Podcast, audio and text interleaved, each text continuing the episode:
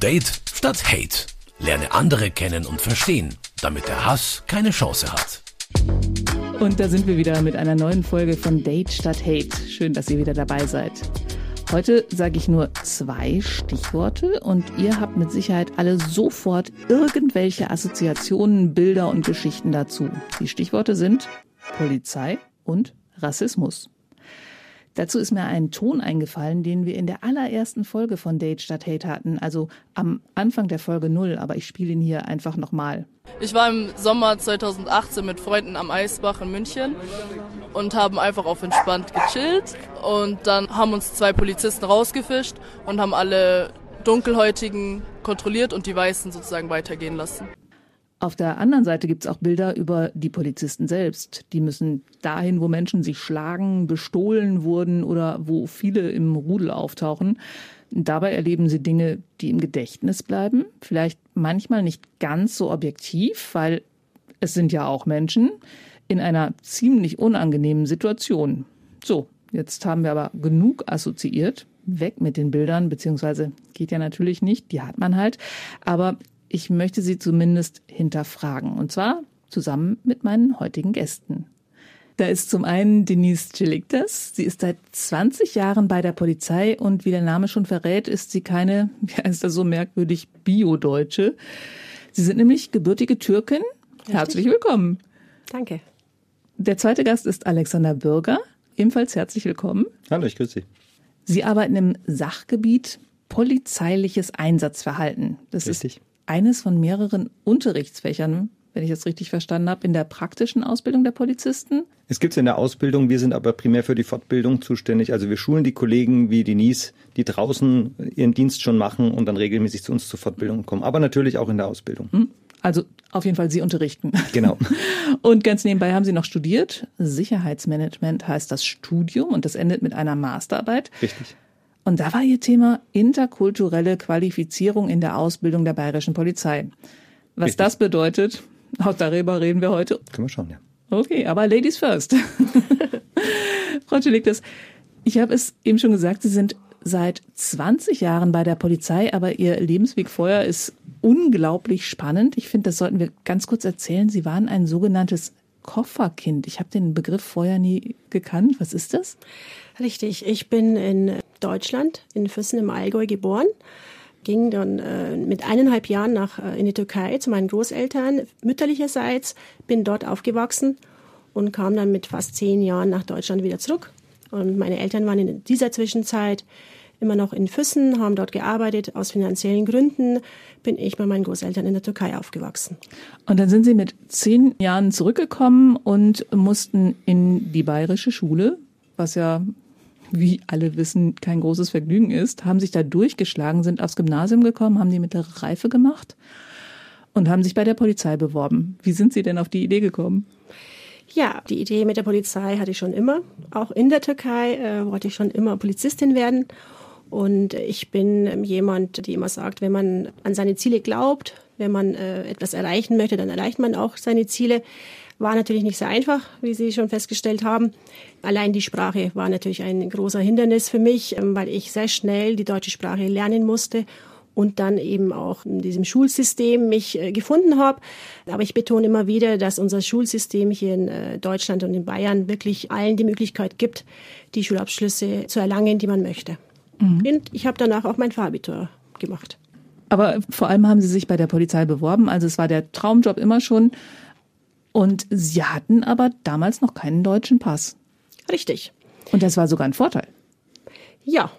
Warum? Äh, ja, weil ähm, zunächst wollte ich natürlich äh, zur Polizei, habe mich beworben und habe vor meiner Bewerbung sogar die deutsche Staatsangehörigkeit beantragt, ohne zu wissen, dass ich auch mit der türkischen Staatsangehörigkeit zur bayerischen Polizei gehen kann.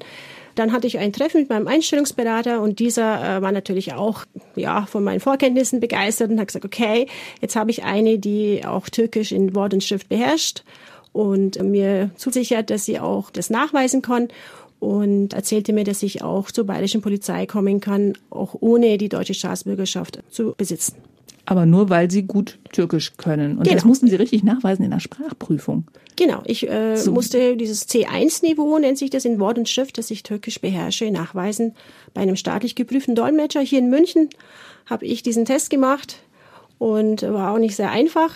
Nachhinein wusste ich dann, äh, wieso es die anderen vor mir vielleicht nicht bestanden haben. Aber ich weiß auch, dass davor schon andere Kolleginnen und Kollegen, äh, nicht zwar so viele, aber auch eingestellt wurden mit ihrem türkischen Pass. Mhm. Aber warum ist es denn so, so sinnvoll und so gut, dass es eine türkisch sprechende Polizistin auf einem Revier gibt? Ja, zu einem kennt man natürlich die Sprache sehr gut und nicht nur äh, gläufig. Ja, mhm. äh, wenn ich mich mit anderen Jugendlichen heutzutage unterhalte, die auch einen ähnlichen Nachnamen vielleicht wie ich haben und sprechen sehr sehr schlecht Türkisch. ja, und äh, daran merke ich schon, dass die Sprache nicht so gut beherrscht wird. Äh, wenn man natürlich mit älteren Leuten sich unterhält, die äh, der deutschen Sprache nicht so gut mächtig sind, die freuen sich, wenn jemand da ist, die auch Dialekte versteht, die auch eventuell Briefe auf Türkisch übersetzen kann kann. Und auch die Kollegen freuen sich natürlich, wenn jemand da ist, der ihnen ein bisschen mehr übers Tellerrand erzählt, wie man nur sonst äh, aus Google oder sonst äh, mitbekommt. Sie haben eben die Jugendlichen angesprochen. Also wenn Sie mit Jugendlichen auf der Straße sprechen, merken Sie, dass die oft gar nicht so gut Türkisch können. Also die versuchen dann erstmal auf Türkisch oder reden erstmal auf Türkisch miteinander, um sie abzuchecken oder warum? Ja, ich nenne es Deutsch-Türkisch. Also sie reden sowohl Türkisch nicht so gut als auch Deutsch. Vor allem Türkisch können sie nur ein paar Brocken, äh, was man vielleicht heutzutage auch selbst äh, als Deutscher lernen könnte. So im Urlaub oder genau. so. Richtig. Und aber die Jugendlichen heutzutage, die äh, sprechen äh, auch zu Hause nicht mehr Türkisch. Ich sehe das an meinen eigenen Kindern, da muss ich mich teilweise durchsetzen, dass wir wirklich alles auf äh, Türkisch uns unterhalten. Das ist sehr, sehr schwierig, da sich durchzusetzen oder überhaupt die eigene Muttersprache zu erlernen.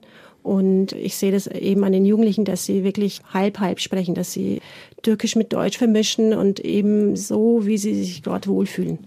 Aber kommen wir nochmal erst zurück zu Ihnen, bevor wir dazu übergehen, wie Sie auf andere wirken. Wie war das denn als, als nicht-deutsche Frau in diesem Männerverein Polizei? Haben Sie da selbst Diskriminierung erfahren?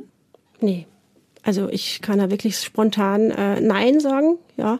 Und äh, wie Sie am Anfang auch gesagt haben, ich bin seit über 20 Jahren bei der Bayerischen Polizei und ich habe eher positive Erfahrungen gemacht dass ich zwar immer wieder erwähnt wurde, okay, da ist jemand, die spricht Türkisch oder die Türkin, ich war die Türkin und ich habe das auch nicht als negativ gesehen. Ich glaube, man kommt auch in so einem Kreis rein, wenn man das auch negativ empfindet oder das auch ne, äh, negativ das äh, kommt aufnimmt. auf den Tonfall an, ne? Wie ja. man das sagt, das ist die Türkin, das ist genau. der, der Amerikaner, dann ist es völlig okay, aber es gibt ja auch diese Art und Weise, es zu schimpfen. Ja, man darf sich aber auch, glaube ich, selbst nicht in diese Schublade stecken. Mhm, okay. Ja, das ist sehr wichtig. Das, man darf sich selbst auch nicht so negativ sehen. Mhm, also man, so, ja, bin ich. Genau, und okay. da muss man auch so ein bisschen so selbststolz sein, mhm. selbstbewusst auch.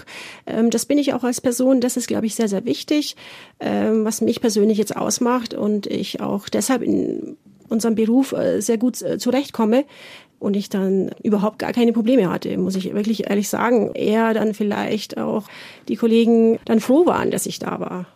Weil wir haben es gerade schon mal gesagt, dass eigentlich ganz gut ist, jemanden, der Türkisch kann oder der wahrscheinlich auch andere Sprachen äh, sind da ganz, ganz, ganz äh, sinnvoll, auf dem Revier zu haben. In welchen Situationen ist es gut? Also jetzt auf dem Revier dann tatsächlich. Sie haben im Vorgespräch so ein bisschen was erzählt von Vernehmungen, wo Sie dann auch übersetzen können. Ja, richtig. Also Vernehmungen äh, teilweise auch Einsätzen wie häusliche Gewalt. Ja, wenn Frauen zu Hause waren, die jetzt mit den Kollegen oder auch mit den Kolleginnen jetzt sich nicht gut ausdrücken konnten oder eben nicht die Probleme ansprechen. Und wenn vielleicht auch diese Barriere da war, dass man im Groben zwar verstanden hat, um was es geht, aber wenn es dann um das Feine, dass man die Leute richtig belehrt, dass sie auch diese Belehrungen verstehen vor 20 Jahren war es eben so, dass wir nicht alle Formblätter auf allen äh, Sprachen übersetzt hatten. Mhm. Und jetzt äh, sind wir wieder so weit, dass wir natürlich viele Formblätter, die wichtigsten Formblätter, auch in anderen Sprachen haben wo uns jetzt natürlich auch die Arbeit erleichtert, aber vor 20 Jahren, um jemanden dazu belehren, hat man dann schon ganz genau, auch ich habe teilweise dann nachschlagen und äh, recherchieren müssen, wie es wirklich richtig heißt. Was sind Formblätter? Ich kenne mich in Wenn der, wir der Vernehmungen durchführen, dann müssen wir natürlich zum Beispiel, wenn wir jemanden als Beschuldigten vor uns haben, dass wir denjenigen auch richtig belehren. Ja, welche mhm. Rechte, welche Pflichten Sie sind er hat. Beschuldig als Beschuldigter genau, hier, richtig. das kenne ich aus dem Krimi. ja, so ähnlich. Genau. Welche Rechte und Pflichten und dass sie auch wirklich ihre Rechte und Pflichten verstehen und äh, auch die verschiedensten Personen, ja, Beschuldigter, der vielleicht illegal äh, eingereist ist, ohne Reisepässe, war dann auf einmal sehr froh und äh, sehr, mhm. sehr freundlich, als er dann hörte, dass ich seine Sprache spreche und habe ihn dann belehrt, welche Rechte, welche Pflichten, sein Konsulat anzurufen, Anwalt für ihn zu verständigen dann geht natürlich die Sonne für denjenigen auf, obwohl er jetzt gerade in einem äh, beschuldigten Status ist. Oder eben jetzt die Frauen, die vielleicht zu Hause geschädigt einer Straftat sind, Gewalt erfahren haben, in welcher Form auch immer, sind dann schon sehr froh, wenn ich dann kam oder die Kollegen eben per Funk oder per Telefon nachgefragt haben, ob jemand in der Nähe ist, der der türkischen Sprache mächtig ist. Das mhm. passiert auch mit Türkisch, Italienisch, Russisch auch mit anderen mhm. Sprachen. Und ja. äh, da sind wir dann sehr froh, wenn jemand gerade im Dienst ist, der die Sprache spricht. Mhm. Und dann und auch noch eine Frau kommt und richtig. dann auch noch eine selbstbewusste Frau kommt. Richtig. Da ist dann, glaube ich, gleich ein, eine gewisse Vertrauensbasis da. Richtig.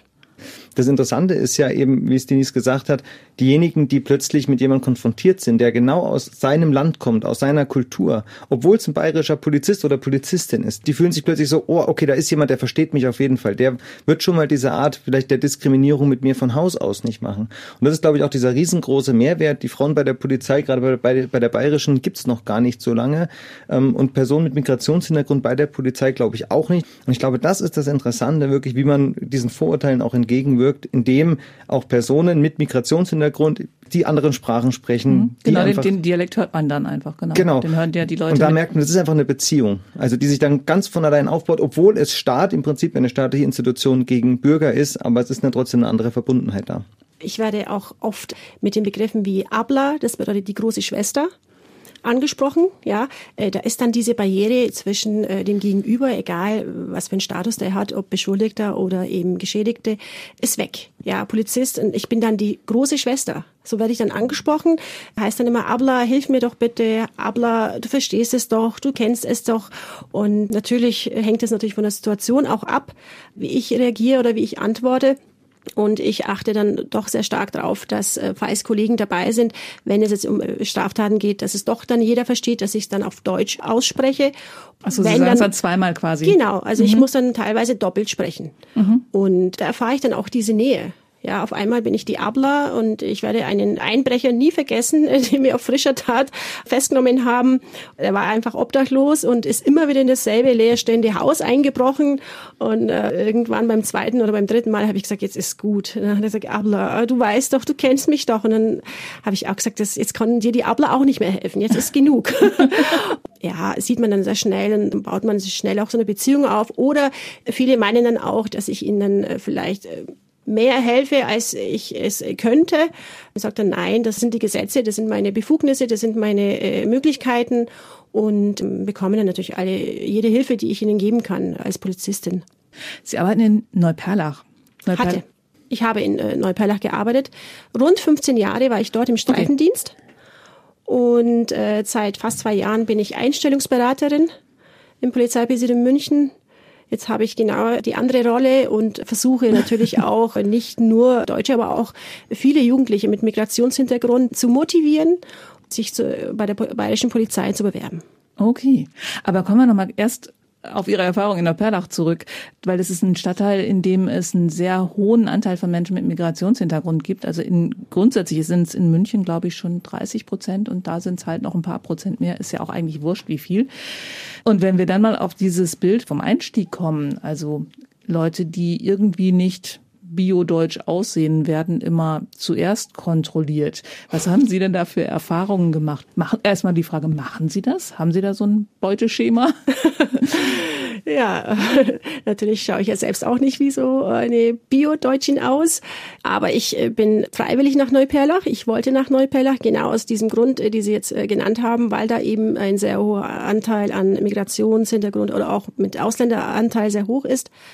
Ich habe da auch den einen oder anderen auch kontrolliert, vor allem direkt am PEP. Ja, da mhm. ist natürlich auch äh, die Ansammlungen von Jugendlichen. Das ist ein Einkaufszentrum, muss richtig. man dazu sagen. Da sind einfach viele Leute einfach genau. unter, immer unterwegs. Direkt Und auch Treffpunkte, ne? Richtig, richtig. Mhm. Da treffen sich viele Jugendliche. Das ist direkt äh, der Zugang äh, zur U-Bahn. Und äh, ich wurde dann öfters auch angesprochen, wieso wir? weil ich so türkisch oder weil ich so südländisch ausschaue. Und diese Argumentation habe ich dann sofort gebrochen und habe gesagt, schau mich an. Wie schaue ich denn aus? Und dann hatten sie auf einmal keine Argumente mehr oder äh, wussten jetzt erstmal nichts, Schreiben was sie, sie sagen. Schild auch? Nein, während dem Schreibendienst nicht. Okay. Ja, aber wenn ich jetzt in Uniform in Neuperlach unterwegs war, ich glaube jetzt nicht, dass irgendjemand gedacht hat, dass ich astrein Deutsch bin. Also es, äh, ich wurde zwar oft angesprochen, naja, so typisch türkisch schaust du doch nicht aus. Ähm, Sie ist ja auch fließend, ne? Also ja, genau, ich wäre jetzt nicht so drauf gekommen, muss ich sagen. Ja, aber, aber äh, ich sag dann immer, ja, ich schaue auf jeden Fall sehr südländisch aus. Mhm. Also das kann, glaube ich, keiner leugnen. Und äh, Also um den Leuten das mal zu sagen, die ja. jetzt nur hören und nicht gucken können, sie haben dunkle Haare, dunkle Augen. Richtig. Und sind braun gebrannt wie die meisten Leute im Moment. Richtig. Ja, und somit nahm ich auch denen viel Luft raus, mhm. sofort. Ja, ja, von Anfang an, dass ich gesagt habe, ja, also ich, ich äh, schaue genauso aus wie ihr und ich kontrolliere euch nicht nach dem Aussehen. Natürlich muss ich filtern. Ja, natürlich muss ich schauen, wer sitzt jetzt da oder wer steht da jetzt rum. Diese Gruppen, äh, da habe ich einen Jugendlichen mal gehabt, äh, den ich gesagt habe, jetzt schaut euch doch mal um. Ja, ihr seid da in einer Anführungszeichen Horde zu zehnt, äh, macht hier Lärm, hinterlässt Müll. Ich muss euch kontrollieren, dass ich vielleicht auch euch dazu animieren kann, euren Müll nicht stehen zu lassen oder einfach auch mitzunehmen. Und äh, natürlich werde ich jetzt, das war echt Zufall, war ein Junge, der ebenso schwarze Haare hatte, aber ein Buch gelesen hat, höchstwahrscheinlich auf die Mama gewartet hat. Und ich habe gesagt, ihn werde ich jetzt nicht kontrollieren. Aber er schaut genauso südländisch aus wie du. Und dann ähm, stand er vor mir mit ganz großen Augen und wusste natürlich nicht mehr, was er sagen sollte und hat es verstanden. Aber um äh, eben darauf zurückzukommen, wir müssen filtern. Ich kann mhm. natürlich nicht, wenn irgendwo 100 Leute rumstehen, kann ich nicht alle 100 kontrollieren. Ja. Und ich muss natürlich ja auch präventiv vorgehen und sagen, okay, diese Gruppe äh, macht jetzt am meisten Lärm und äh, meldet sich ja eigentlich. Ich sage immer, die melden sich ja schon, dass ich sie kontrolliere. Aber wie, was geht da ab im Kopf? Also da ist eine Gruppe, die irgendwie laut ist. Da haben Sie dann irgendwie schon so einen Blick dafür, wer der Rudelführer ist oder so? Meistens sieht man sofort. Und ja. den sprechen Sie gezielt an und wenn der dann zu, äh, zufällig auch noch auf Türkisch antwortet, dann können Sie dagegen halten. Ja, also die meisten antworten gar nicht auf Türkisch, trauen sich, also ah, okay. äh, denken bei mir äh, eh nicht, dass ich eine Türkin bin. Also das ist Sie die haben einfach mich, die Uniform und genau, man sieht, da ist eine Polizistin. Genau, also ich bin da selbst proaktiv, spreche meistens dann auch die Leute direkt auf Türkisch an dass sie erstmal verstummen und mich dann wirklich anschauen und ähm, dann merkt man dann auf jeden Fall das ist nochmal eine Form Respekt. der Deeskalation sofort, ne? Einfach mal was richtig. da was Unerwartetes tun. Richtig, richtig. Und da spürt man einen gewissen Respekt, aber auch ähm, Neugier. äh, manche verstehen dich gar nicht. Aber die meisten spreche ich gar nicht auf Türkisch an, die kontrolliere ich einfach und sag Hallo, äh, meistens dann auch so ein bisschen, äh, um da deeskalierend äh, zu wirken. Hey Jungs, äh, wie geht's euch? Habt ihr die Ausweise dabei? Was macht ihr heute? Also wenn da natürlich jetzt nicht aktiv äh, nach jemandem gefahndet wird, das muss ich auch immer dazu sagen. Das ist ja manchmal auch diese Aufnahme von den Menschen. Vielleicht ist da gerade eine Fahndung, vielleicht suchen wir gerade nach jemandem und, und natürlich dann gibt's eine Personenbeschreibung. Ne? Richtig. Und in so Personenbeschreibungen steht wahrscheinlich dann dunkle Haare, dunkle Augen. Südländisch. Mhm. Also das Wort wird tatsächlich benutzt. Ich benutze es. Es ist einfach eine Beschreibung, also wie, wie blonde Haare. Richtig. Aber sogar Ihr Mann hat Ihnen mal vorgeworfen, dass die Polizei rassistisch kontrolliert. Das ist eine ziemlich witzige Geschichte. Richtig. Richtig, ja. Wir saßen beide im Zug und äh, saßen aber nicht nebeneinander ähm, gegenüber. Und äh, er wurde kontrolliert und ich nicht. Und dann äh, hat er auch gesagt, schau, ich werde jetzt hier kontrolliert.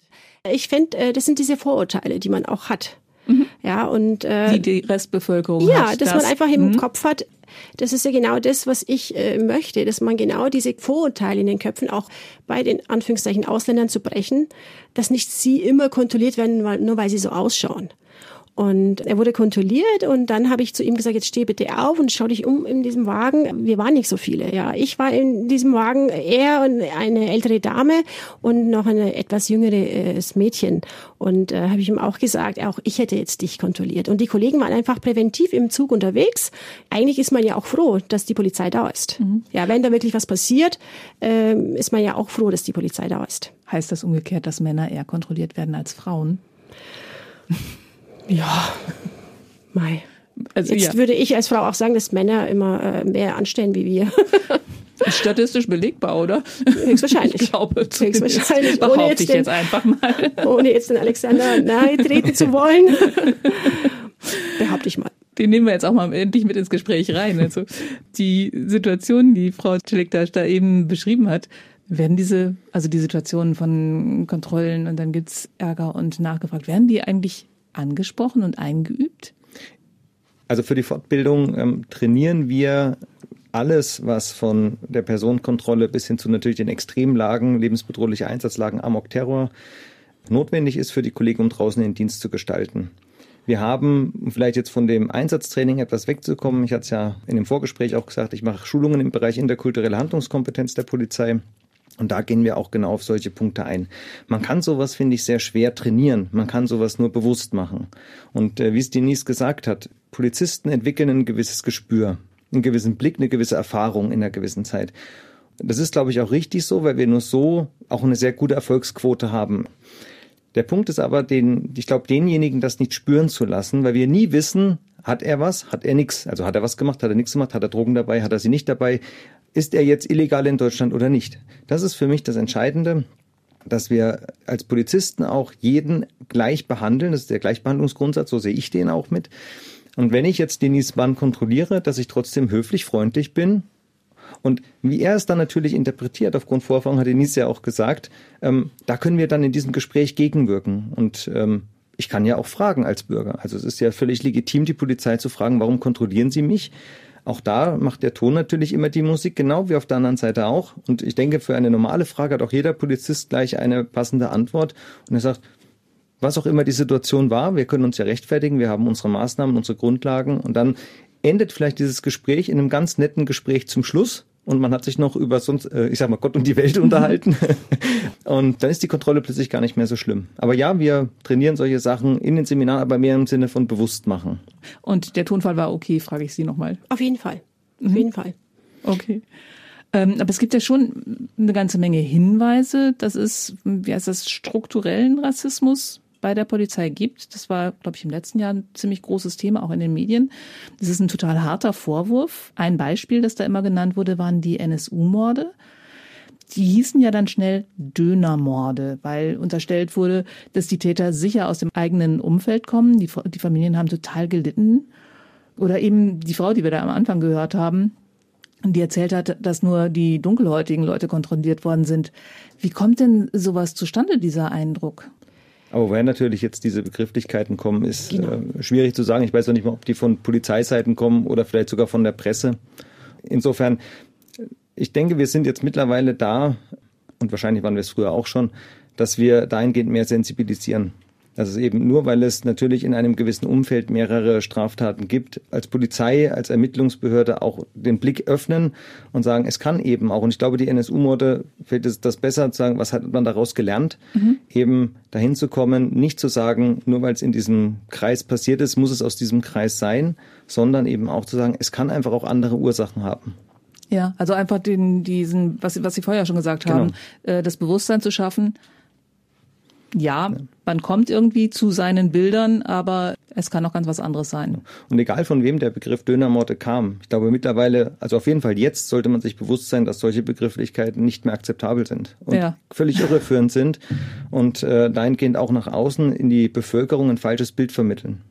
Aber trotzdem sagen es ja immer wieder ganz, ganz viele Leute, ähm, dass sie häufiger kontrolliert werden, dass sie generell schneller in Verdacht geraten und so weiter. Sie sagen, sie, sie arbeiten da aktiv dagegen und sagen, nee, pass mal auf, du benimmst dich einfach wie der letzte Hampelmann gerade. Und sie versuchen in Weiterbildung aber auch das Bewusstsein zu schärfen, dass die meisten Leute eben keine Hampelmänner sind, äh, egal wie sie aussehen. Wie machen Sie das? Im Endeffekt geht es, wie ich es vorhin gesagt habe, darum, etwas bewusst zu machen. Wir haben ja auch das Thema selektive Wahrnehmung. Ich denke, das ist auch für viele der Begriff. Ebenso auch, also von Seiten der Polizei wie auch von Seiten der Bürger, die kontrolliert werden. Sie nehmen es ja auch selektiv wahr und wir haben auch, ich habe selber früher in Nürnberg gearbeitet, fünf Jahre, und wir haben auch immer wieder zu hören bekommen, wir werden noch immer wieder kontrolliert. Häufig waren es aber auch natürlich diejenigen, bei denen man immer wieder was gefunden hat. Und jetzt muss man sich natürlich die Frage stellen, ist dann die Kontrolle nicht berechtigt? Ich habe gesagt, man kann so und so in eine Kontrolle einsteigen. Und die Polizei das ist das, was wir auch schulen, was aber auch schon in Aus- und Fortbildung bei uns Grundlage ist, äh, mit einem höflichen Umgang dem Bürger zu erklären, warum wir etwas tun und dann einzusteigen in die ganz normale Kontrolle, dass er weiß, okay, ich mache das ja eigentlich für die Gesellschaft. Also jeder Polizist arbeitet für diese Gesellschaft. Und das große Ziel ist, in einer friedlichen Gesellschaft, am besten so, dass hier gar keine Straftaten mehr passieren. Und ich denke, das ist auch das Ziel von, ich schätze mal hoch, 99 Prozent äh, unserer Mitmenschen.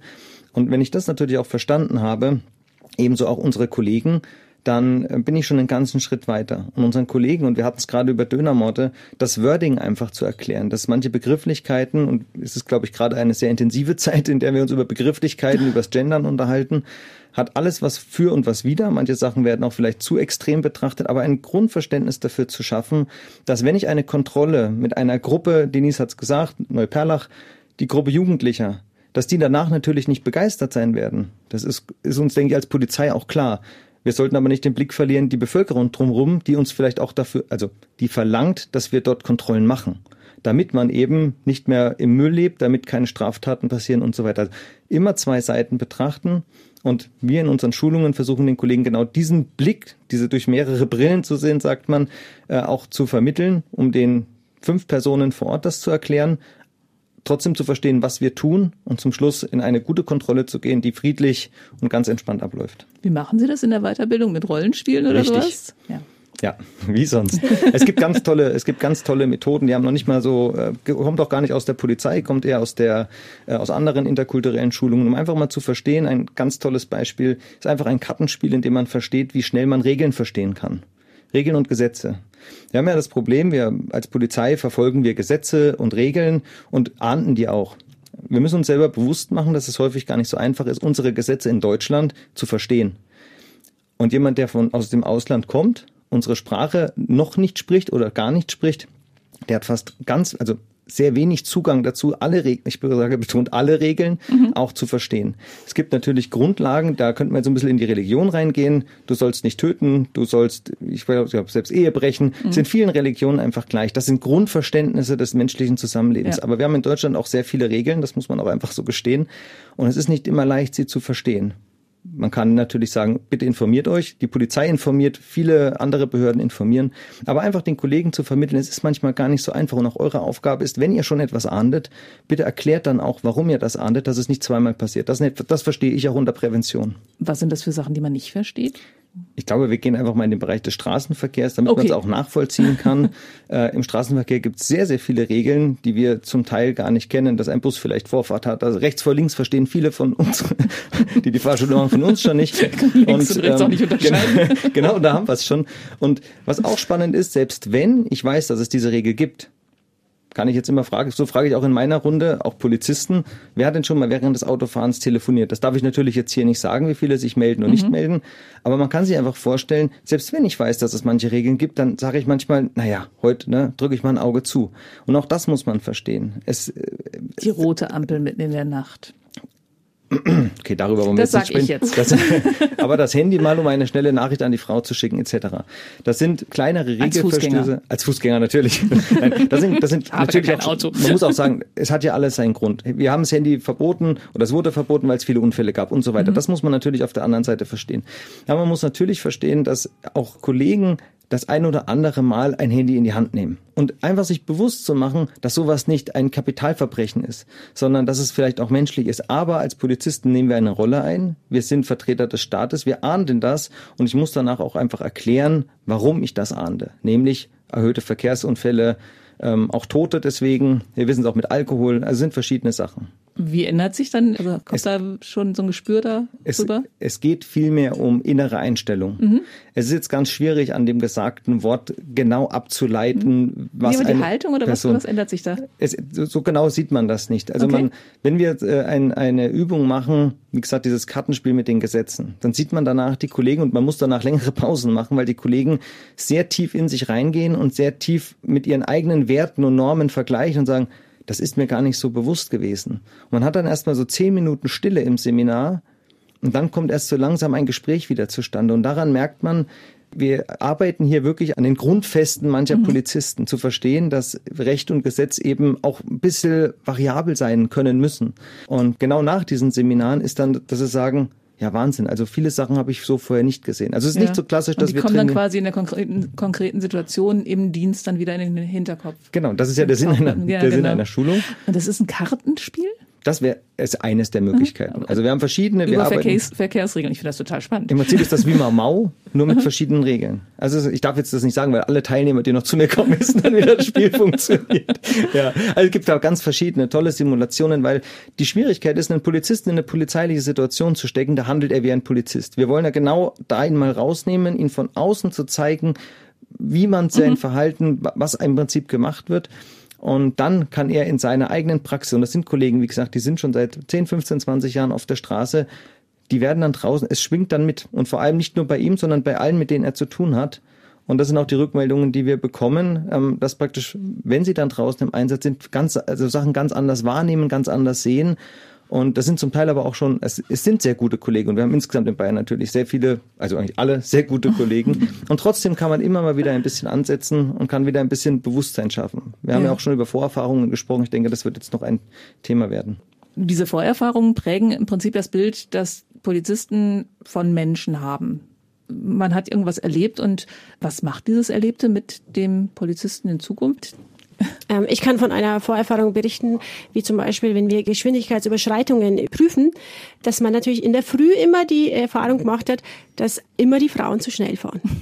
Immer die Frauen, weil die einfach natürlich in der Früh einen Stress haben, die Kinder äh, ins genau, Kindergarten genau, zu bringen und danach ins Büro oder wieder zurück nach Hause, äh, Mittagessen kochen und so weiter. Und das ist zum Beispiel eine Erfahrung für mich, wenn ich zwei Autos heranfahren sehe, Mann und Frau, dass ich in der Früh, ich war lange Zeit auch Laserbeamtin, das heißt, äh, mit Laserpistole habe ich Geschwindigkeitsüberschreitungen überprüft und habe dann immer zuerst mal Richtung äh, das Kennzeichen äh, der fahrenden Frau äh, gedrückt und sie war immer schneller.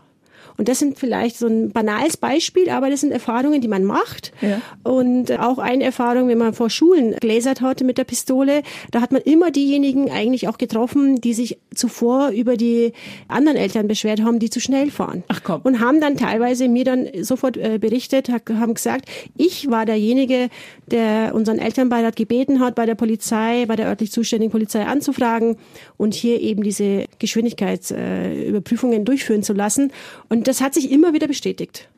Und das äh, war auch für uns Kollegen immer sehr lustig. Und äh, diese Erfahrungen, das sind vielleicht ja Erfahrungen wie, wenn jemand natürlich äh, angehalten wird bei einer Verkehrskontrolle, gerötete Augen. Ja, das ist so ein Indiz, äh, dass wir dann einfach ein bisschen. Aber das äh, sieht man ja erst, wenn man schon angehalten hat. Genau, aber wir halten ja auch einfach, äh, einfach, einfach mhm. wir sehen ja nicht äh, in die Augen rein. Also mhm. das ist, ja, genau. wir halten einfach Autos an, wenn wir die Zeit haben, muss man auch dazu sagen, mit vielen Einsätzen. Und das ist auch so ein Indiz, äh, auch eine Erfahrung für sich, die man als Streifenpolizist macht, um dann vielleicht auch etwas äh, feiner einzusteigen in die Kontrolle der Polizeiberuf ist ja ein Erfahrungsberuf. Das ist das, was man als erstes hört, wenn man bei der Polizei anfängt. Man versteht es am Anfang nicht. Also ich glaube, so die ersten Jahre hat es zumindest bei mir gedauert, bis man dann versteht, was das bedeutet. Und es ist eben ein, ein Sammelsurium an unterschiedlichen Einsatzlagen. Die können sehr harmlos sein. Ich sage jetzt mal wie Laserkontrollen, die können auch sehr drastisch sein. Gab es ja leider in München auch schon schwere Vorfälle.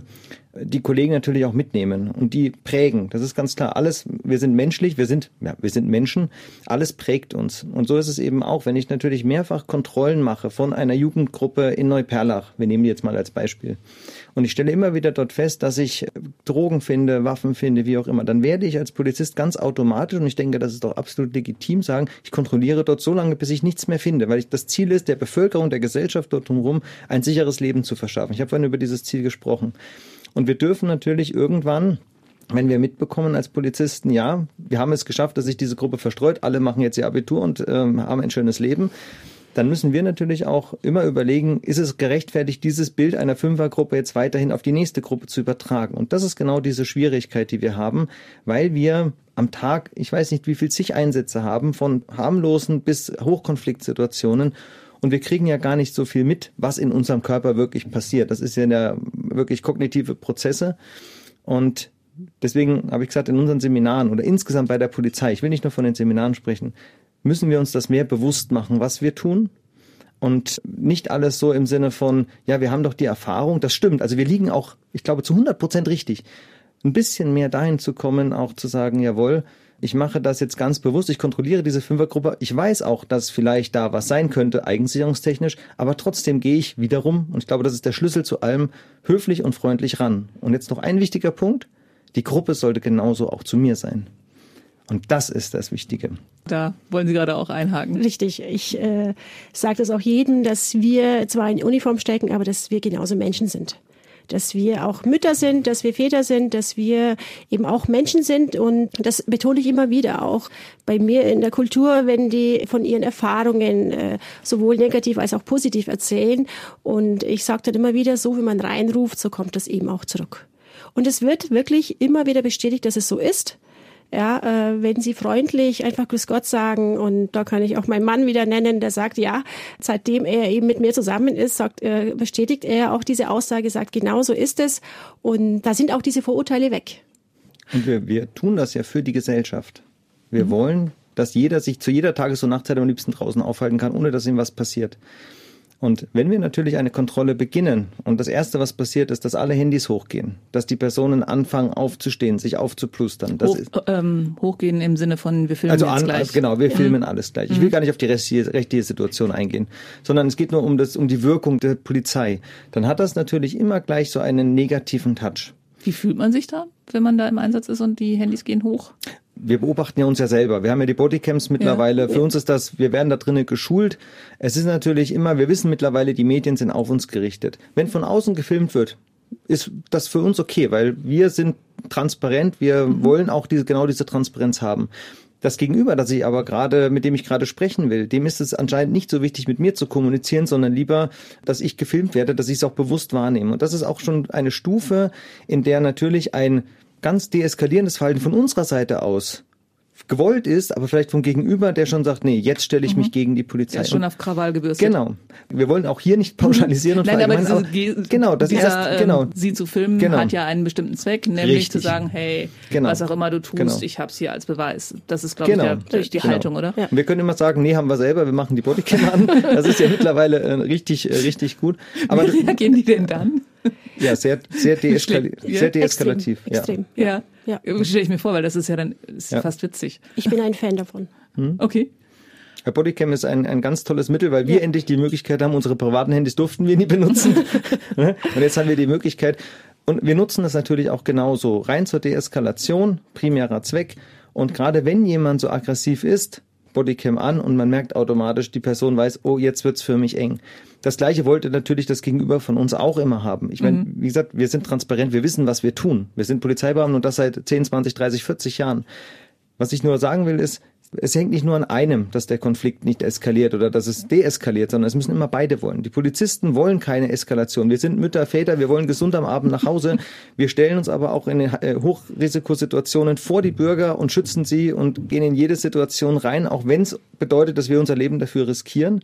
Und wenn wir eine normale Situation haben, in der eine Personengruppe nicht damit einverstanden ist, dann kann ich immer nur sagen, dann redet normal mit uns. Ja. Wir antworten. Noch eine Frage an Sie beide. Was würden Sie den Leuten empfehlen, die das Gefühl haben, ungerecht von der Polizei behandelt worden zu sein? Ja, ich ähm, kann dazu sagen, äh, wie vorhin auch Alexander gesagt hat, mal direkt anzusprechen. Warum werde ich jetzt kontrolliert? Und bei vielen ist es vielleicht auch diese sprachliche Barriere, die da ist, vielleicht nicht ganz zu verstehen, wieso sie jetzt kontrolliert werden. Und wenn sie wirklich der Meinung sind, dass sie extrem zu Unrecht äh, hier kontrolliert oder behandelt wurden, dann kann ich auch zur nächsten Polizeiinspektion gehen und sagen, ich möchte hier eine Stellungnahme abgeben, ich möchte, ja, vielleicht im schlimmsten Falle auch den Polizisten anzeigen. Und es kommt auch tagtäglich vor, dass Personen kommen und dann auch mit äh, Dienstgruppenleitern äh, sprechen wollen, auch mit Dienststellenleitern ich hatte auch bei äh, viele Vorfälle, wo dann viele Betroffene auch gefragt haben, wie ist denn Ihre Nummer? Sag ich mir, wir haben keine Nummer, aber ich kann Ihnen meinen Namen geben. Ich buchstabiere Ihnen meinen Namen. Ich hatte einen, der äh, wegen eben Mobiltelefon am Steuer von mir kontrolliert wurde und ich bin jemand, die gern spricht und erklärt und ich nehme mir die Zeit und erkläre auch, wieso ich jetzt die Person kontrolliere oder eben verwarne und anzeige. Und äh, dieser Herr wollte es nicht verstehen und wollte sich beschweren. Und ich äh, sagte dann, ja, Sie bekommen meinen Namen schriftlich, ich buchstabiere es Ihnen, es ist sehr schwer. Und das fand er ja schon sehr negativ, dass ich meinen Namen buchstabieren wollte. Und äh, nachdem ich ihn aber meinen Namen buchstabiert habe, hat er verstanden, wieso. Warum? Und dann war die Sache auch so schnell äh, wieder vergessen. Ja, dann hat er nur noch gelacht. Und wir werden oft immer nach unseren Nummern gefragt. Das finde ich auch mal sehr lustig. Ja, das hat man irgendwann mal gehört, ja, wenn nicht irgendjemand. Wir haben äh, keine Dienstnummern. okay. Also wir haben Namen. Offen, also ja. nicht wie in anderen Bundesländern. Ja. Äh, in Bayern gibt es das nicht. Aber in anderen Bundesländern gibt es das Ich glaube, ja, oh, okay. ich glaube Nordrhein-Westfalen, Hamburg. Die arbeiten mittlerweile mit den Nummern, weil sie eben nicht den Namen offenlegen mhm. wollen, sondern die haben dann eine Dienstnummer, mhm, die man okay. praktisch erkennt. Mhm. Genau, in Bayern hat man das nicht. Ja, aber wir sind Menschen, wir haben alle Namen und ich glaube auch der Alexander, ich auch die alle anderen Kollegen in Bayern haben damit überhaupt kein Problem, unseren Namen zu geben. Und äh, kann man auf jeden Fall nochmal, falls jetzt die Erklärung vor Ort nicht ausreicht, nochmal bei einem äh, anderen Dienststelle auch nachzufragen, wieso und warum. Und was passiert dann? Also man, man spricht dann mit einem Vorgesetzten und der, falls es tatsächlich irgendwie ein, ein Verhalten gegeben hat, das nicht in Ordnung war, spricht der Vorgesetzte dann mit dem Polizisten. Ja, ja. Wir, wir oder noch, zu dritt noch, oder wie, was passiert da? Also es hängt natürlich davon ab, was der Vorwurf ist. Mhm, also mhm, wenn natürlich jetzt es nur um Unhöflichkeit ging, ich sage jetzt in Anführungsstrichen nur. Mhm. Ähm, Aber nehmen wir mal dieses Mädel vom Anfang, die sagt, hey, nur Dunkelhäutige kontrolliert. Genau. Also es die hängt immer von der Maßnahme zur nächsten ab. Polizeiinspektion und sagt, mhm. ey, gerade in der Gruppe nur Dunkelhäutige kontrolliert. Genau. Dann wird vom, äh, vom Dienstvorgesetzten nachgefragt und sollte sich der Verdacht erhärten, dass die Kontrolle unrechtmäßig war, werden auch Schritte gegen den Polizeibeamten eingeleitet. Und da ist man auch sehr konsequent, weil das mhm. natürlich die Polizei als Institution nicht möchte. Ja. Die Polizisten, also die Kolleginnen und Kollegen, machen sich immer Gedanken, wen sie wann, wo, wie kontrollieren. Ob es rechtmäßig ist, das findet von der Ausbildung bis zur Fortbildung statt. Und wenn jemand den Verdacht hat, dann kann er ihn äußern. Ich möchte vielleicht noch ergänzen, was äh, Denise gesagt hat. Wenn man nachfragt, bitte nach der Kontrolle nachfragen oder erst ab einem gewissen Punkt, wenn ich meine Personalien gegeben hat. Häufig sagt man, nein, ich will erst wissen. Und das ist für den Polizisten immer schon so das Gefühl, er möchte doch eigentlich, er möchte sich dem entziehen, er möchte irgendwann fliehen.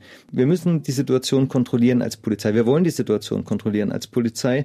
Und wir können ab einem gewissen Punkt, wenn wir merken, dass das Gegenüber entspannt ist, entspannen wir auch, weil wir natürlich Menschen sind, die auch Angst haben, dass wir verletzt werden. Es gibt genügend Beispiele, in denen das leider auch vorgekommen ist. Und deswegen ja. ab einem gewissen Punkt, wenn der Personalausweis abgegeben wurde, wenn wir als Polizisten sicher sind, dass uns eigensicherungstechnisch nichts passiert und eine normale Kommunikation stattfindet, dann merkt jeder, ab jetzt können wir auch normal reden. Und wenn ich dem Polizisten erstmal die Sachen gegeben habe, kann ich auch zu ihm sagen, jetzt habe ich Ihnen alles von mir gegeben, jetzt bitte erklären Sie mir, warum kontrollieren Sie mich? Und wir erwarten natürlich von unseren Kolleginnen und Kollegen, wie auch Denise und ich, von uns selber, dass wir darauf eine Antwort haben. Und die haben wir auch. Okay. Also ich habe gemerkt in diesem Gespräch jetzt, Vorurteile haben wir alle, die Polizei, die Moderatorin, ihr, die ihr gerade zuhört, aber wichtig ist, dass man sich dessen bewusst ist und offen seinem Bild auch noch ein paar andere Details hinzuzufügen. Das war's auch schon wieder fast, jedenfalls fast, denn wenn ich hier schon mal jemanden habe, der für die Einstellung zuständig ist, wir haben ja gerade Schuljahresende und es gibt eine ganze Menge junger Menschen, die noch eine Ausbildung suchen können Sie denen empfehlen, sich bei der Polizei zu bewerben? Auf jeden Fall. Also ich bin ja oft auch in Schulen unterwegs und halte Vorträge und äh, berichte über auch meine eigenen Erfahrungen. Und ich kann auf jeden Fall als Frau und auch für alle männlichen Kollegen, äh, glaube ich, in Bayern sprechen, dass wir, äh, ich bin seit 20 Jahren Polizistin immer noch hinter meinem Beruf stehe, auch vor meinem Beruf stehe und auch deshalb jetzt in dieser Abteilung tätig bin. Ich bin Einstellungsberaterin im Polizeipräsidium München und ich kann nur allen raten, sich bei uns zu bewerben. Ich habe sehr viel Kontakt mit jungen Menschen, die mir erzählen, sie wissen gar nicht, was sie studieren und ob sie wirklich ihr Leben lang in dieser Branche auch arbeiten möchten. Viele wechseln ja alle fünf Jahre ihre Richtung und äh, ich gebe ihnen dann immer den Rat, zur Polizei zu gehen, weil bei der bayerischen Polizei hat man einfach diese Möglichkeit, sich äh, intern weiterzubilden, fortzubilden beim Kollegen Alexander oder eben auch mal eine andere Richtung einzuschlagen. Ich war Streifenpolizistin, ich habe äh, intern bei uns auf der Polizeiinspektion in verschiedenen Bereichen gearbeitet. Jetzt bin ich für die Einstellung zuständig. Ich könnte in ein paar Jahren sagen, ich gehe zur Verkehrspolizei und sehe mich zum Beispiel äh, als meine letzte Station bei der Verkehrserziehung, wenn ich den Grundschülern beibringe, wie man richtig Fahrrad fährt. Oh ja, sehr wichtig. richtig und auf der richtigen Seite Fahrrad fährt und nicht entgegen der Fahrtrichtung. Richtig. Auf jeden Fall bekommt jeder in Bayern, wenn er sich bewirbt.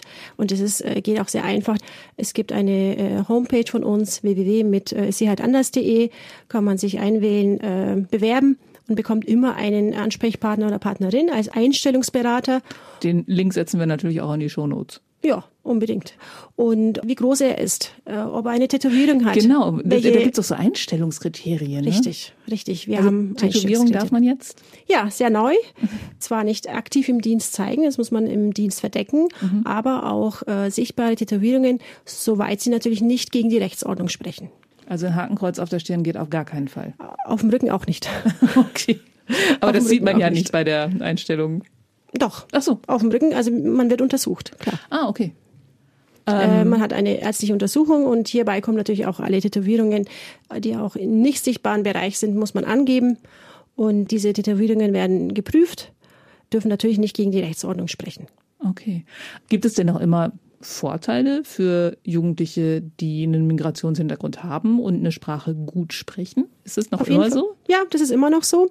Diese Jugendliche werden außerhalb der Rangliste geführt. Wir haben eine Rangliste, wir haben einen Einstellungstest bei der Polizei, sowohl schriftlich, äh, mündlich, auch ein Sportteil. Diese Prüfungen müssen auch diese Jugendliche ablegen, werden aber außerhalb dieser Rangliste geführt müssen natürlich aber auch unseren Deutschtest bestehen, wo ich eben die Schwierigkeit sehe, wenn sie äh, das mit 4,5 bestehen, dass sie später vielleicht bei der Polizei Probleme haben werden. Mhm.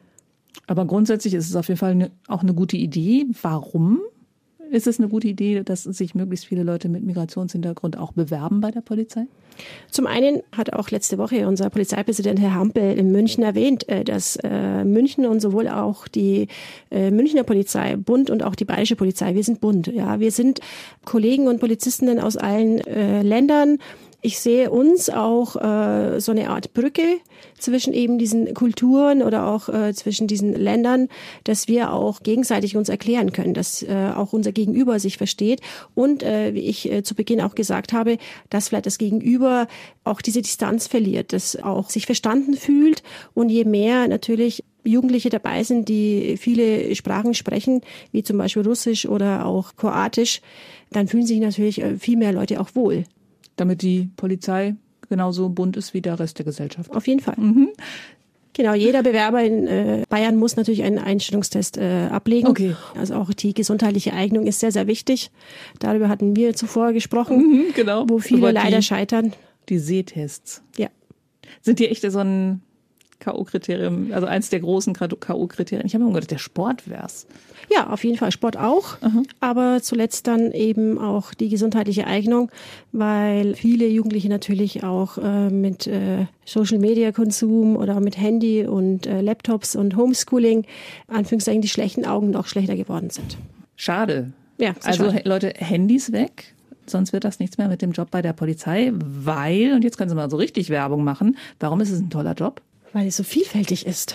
Man hat jeden Tag, das äh, kann ich dem, aus dem Streifendienst berichten, äh, jeden Tag andere Einsätze. Und vor allem, das ist für mich immer noch mein Anliegen, dass man Menschen hilft. Wenn natürlich jemand äh, im Not ist, dann ruft jemand natürlich auch die 110 an. Und dann kommen wir ins Spiel und helfen den Menschen.